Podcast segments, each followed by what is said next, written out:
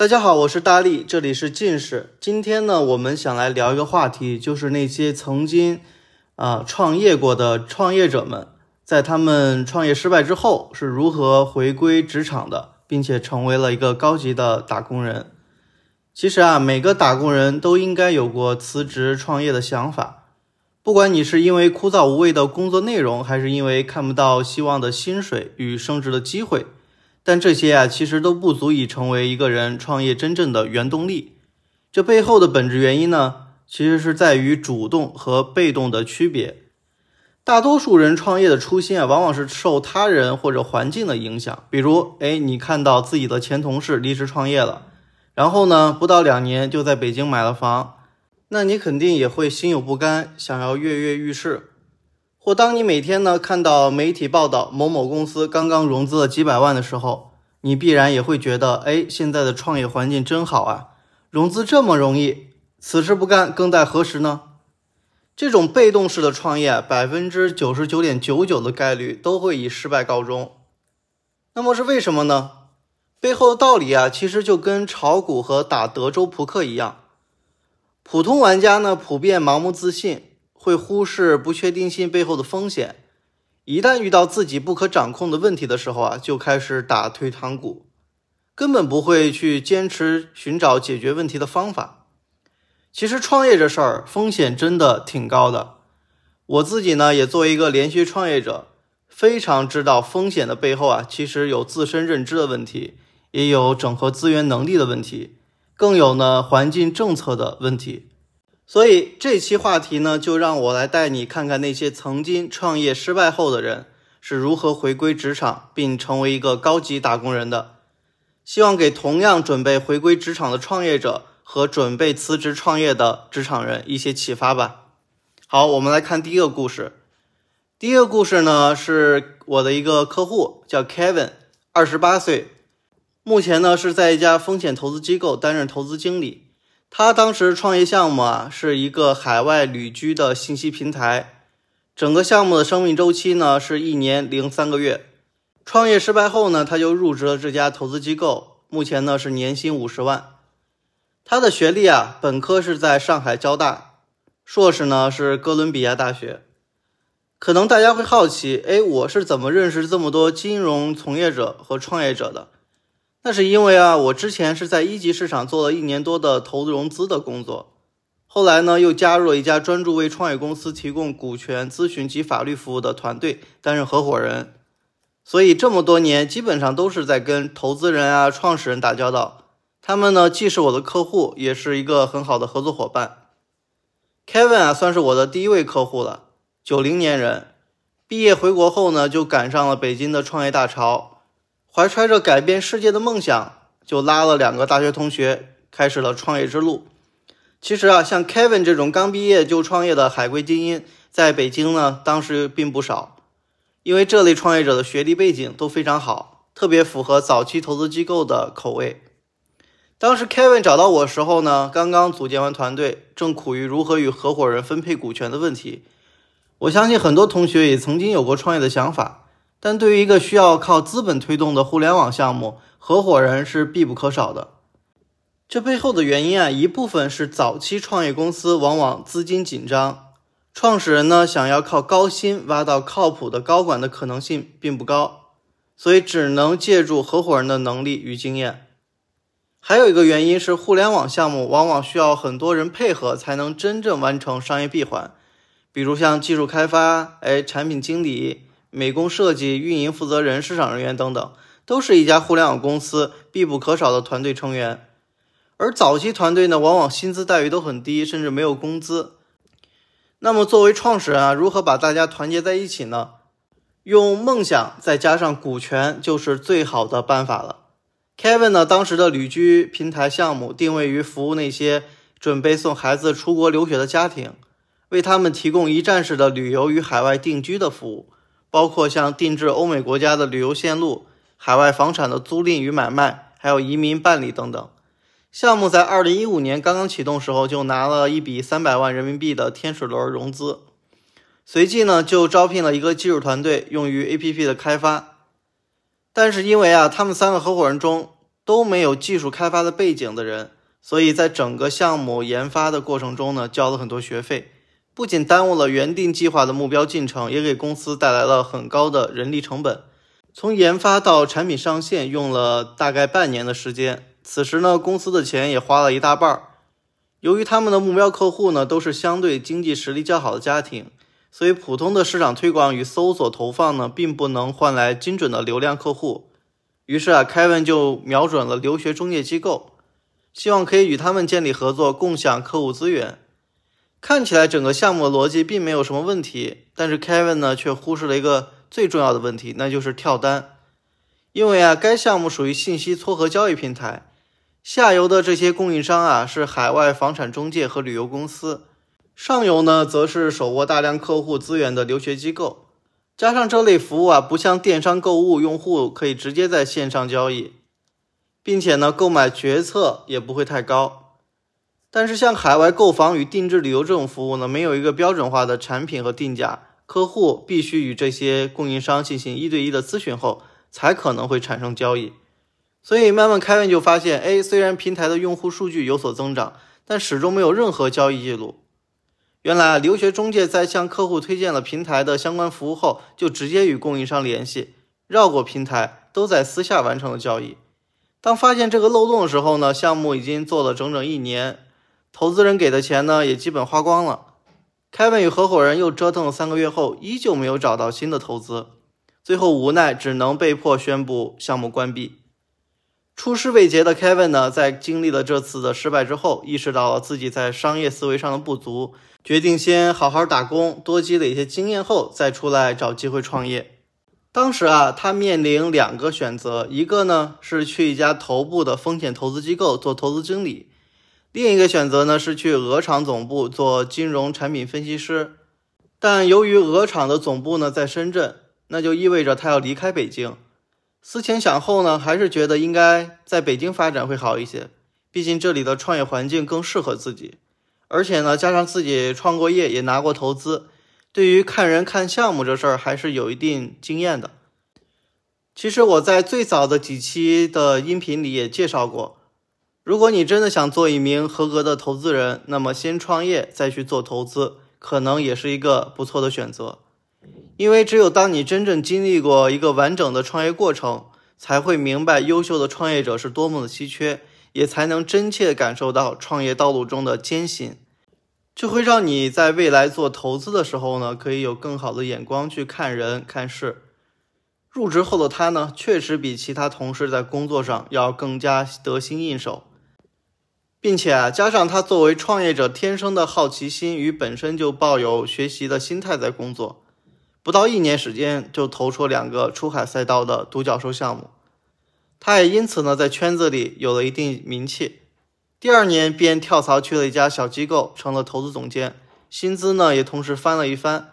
不算项目奖金，每年也有将近五十万。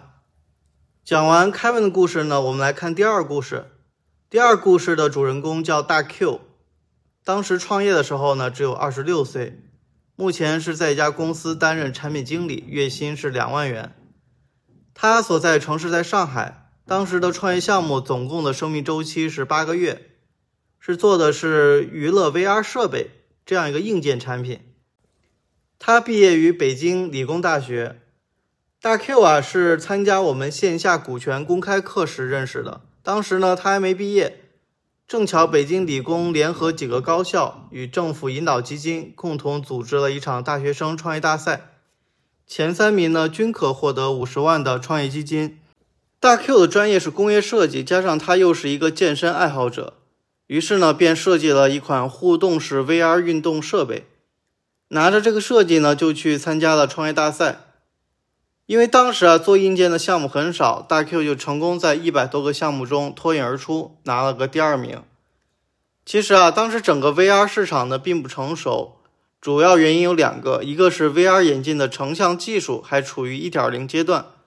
画质呢与清晰度都不够；二呢是缺少内容素材，能够为 VR 设备生产内容的服务商并不多，所以啊，整个 VR 市场还都处于概念产品阶段。能够融资的企业呢，也都在设计工艺与应用场景上互相竞争。拿到五十万的创业基金的大 Q 呢，随即便开始寻找合伙人，准备大干一场。但当他知道自己设计的产品光开模就需要二十万的时候，内心彻底凉了，感觉这五十万呢，并不能帮助他实现创业梦。于是便只能找到一家愿意贴牌的代工企业，花了十万块生产了一批 VR 眼镜。当时大 Q 的创业项目啊是一个运动类的娱乐产品，戴上 VR 眼镜就可以在家体验户外慢跑、骑行的乐趣。对于这个创意，不知道大家如何评价？就好比你在家用跑步机和动感单车的时候呢，如果戴上一个 VR 眼镜，就能够身临其境的获得户外运动的体验。听起来似乎概念还不错，但这背后呢，其实还存在着一个巨大漏洞，那就是音效。虽然 VR 眼镜可以带给人视觉上身临其境的感官刺激，但并不能很好提供同样效果的环境声音。当时市面上的娱乐型的 VR 设备啊，都是通过一个房间或者座椅舱来实现同步的环境音效，效果还算过得去。但放到大 Q 这个项目的使用场景就没法实现了。本身这个 VR 眼镜就是配合其他品牌的运动器材使用的。如果这个 VR 眼镜不能提供环境的音效，那就更别指望那些运动器材能够提供了。当时啊，大 Q 还想着能不能送给用户几个配套的户外不同的环境音频的下载链接，让用户自己在家呢通过音响或者手机再或者耳机来播放。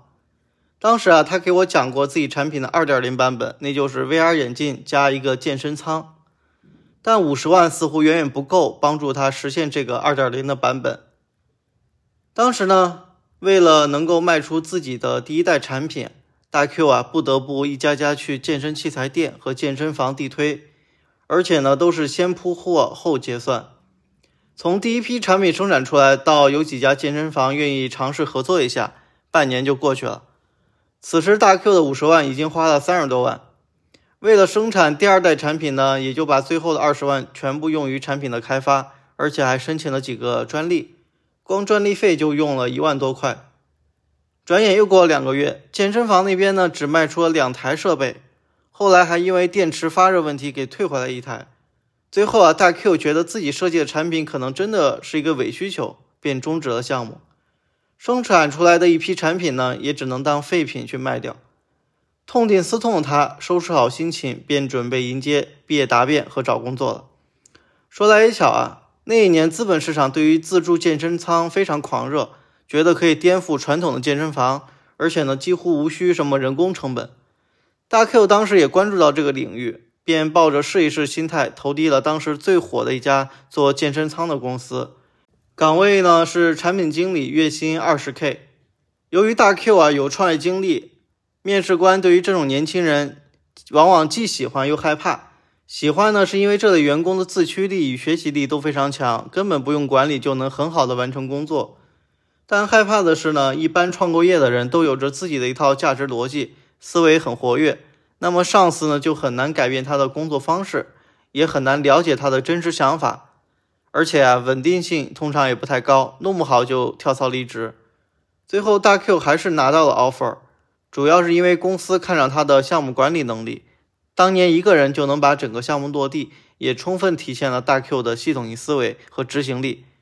这是作为一个优秀的产品经理必须要具备的特质。好，讲完了大 Q 的，我们来看看第三个故事。第三个故事呢，主人公叫小白，当年三十岁，他呢是加入了一家创业公司，担任其中的一个合伙人。当时他加入那个团队的项目呢，整个生命周期是三年。目前呢，他是加入了一家电商头部公司，总的年包薪资在六十五万，还有十万多的期权。他现在工作地点是在北京，学历呢是河南师范大学。目前担任的岗位是电商运营。小白啊，是我的高中同学，本科专业是食品安全，毕业后呢便去了杭州的一家狗粮品牌电商公司做新媒体运营。主要负责宠物食品安全板块内容，一干就是两年。就在二零一六年的时候呢，当时资本市场对于宠物食品赛道非常看好，很多相关领域的创业公司也都纷纷拿到融资。恰巧这时，小白单位里的一个天猫运营总监准备出来创业，想成立一个新的宠物零食品牌。这位总监呢，算是这家公司的元老级人物，五年前就加入了公司。也就是在他的努力之下，把这家狗粮品牌天猫店做到了该品类的前五名。小白呢，一直对这位总监十分敬重，而且这次他创业，小白觉得也是一个机会，便主动提出想要加入团队作为合伙人。就这样，小白成了这家公司新媒体负责板块的合伙人。刚开始的时候呢，也有几家机构想来投资，但创始人总觉得估值太低了，不划算。便准备做一些成绩后再去拿钱。创始人拿出自己多年的积蓄，把整个公司正式运营了起来，租了办公室，招聘了很多员工，并且呢开始研发产品与寻找供应链。因为当时天猫、淘宝的流量已经处于增长乏力的阶段，大家基本呢都在寻找外部的流量入口，而新媒体呢就是大家统一瞄准的战场。从微信公众号到微博、小红书，再到现在短视频。内容为王呢，成了当时消费品公司最流行的一个词。小白作为公司的新媒体合伙人，身上的担子就变得异常的沉重。之前作为一个打工人，每天按部就班的选题、搜索素材，然后呢撰写文章，而现在呢，不仅要做这些内容，还要每天研究不同渠道流量的新玩法，也因此呢，逼得小白不得不学会视频的制作、剪辑、PS、拍摄等技能。项目也在一年后呢，顺利拿到了八百万的天使融资。第二年的时候，公司突然要调整方向，创始人觉得这样发展太慢了，准备利用自己的运营流量和优势，投资并孵化几个新的品牌，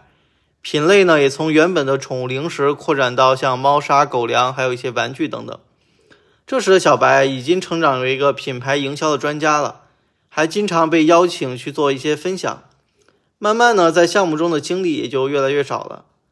此时啊，公司把大量资金都投入到新孵化的品牌里，资金链非常紧张，而第二笔融资呢也迟迟没有找到。公司当时啊每天的固定成本支出就将近有十多万，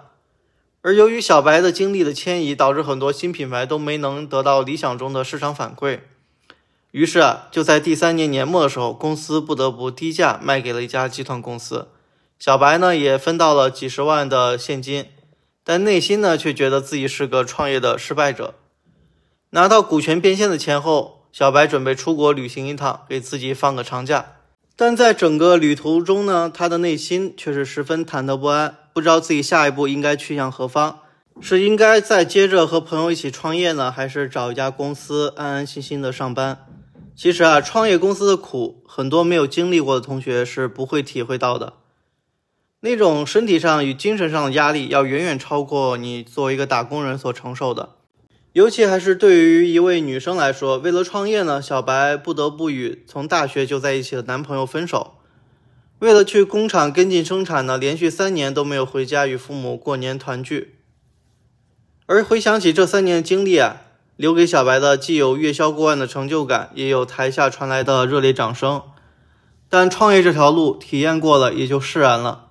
虽然有很多连续创业者，他们不管成功还是失败，重新出发去创业，似乎永远是他们的使命。刚回来的小白呢，就被猎头盯上了。像他这种啊，在行业里有一定知名度的企业合伙人，是猎头们最喜欢的对象了。因为这类人呢，既有漂亮的项目成绩，也有带团队能打仗的实操经验，正是很多巨头公司最需要的人才。而猎头就能通过这些背景，在其中不断提高他的身价。可能原本五十万年薪呢，在猎头天花乱坠的包装下，还能再涨个百分之三十。最后啊，小白是被猎头卖给了京东宠物用品电商事业部，总年包的年薪是六十五万，还有十万多股的期权。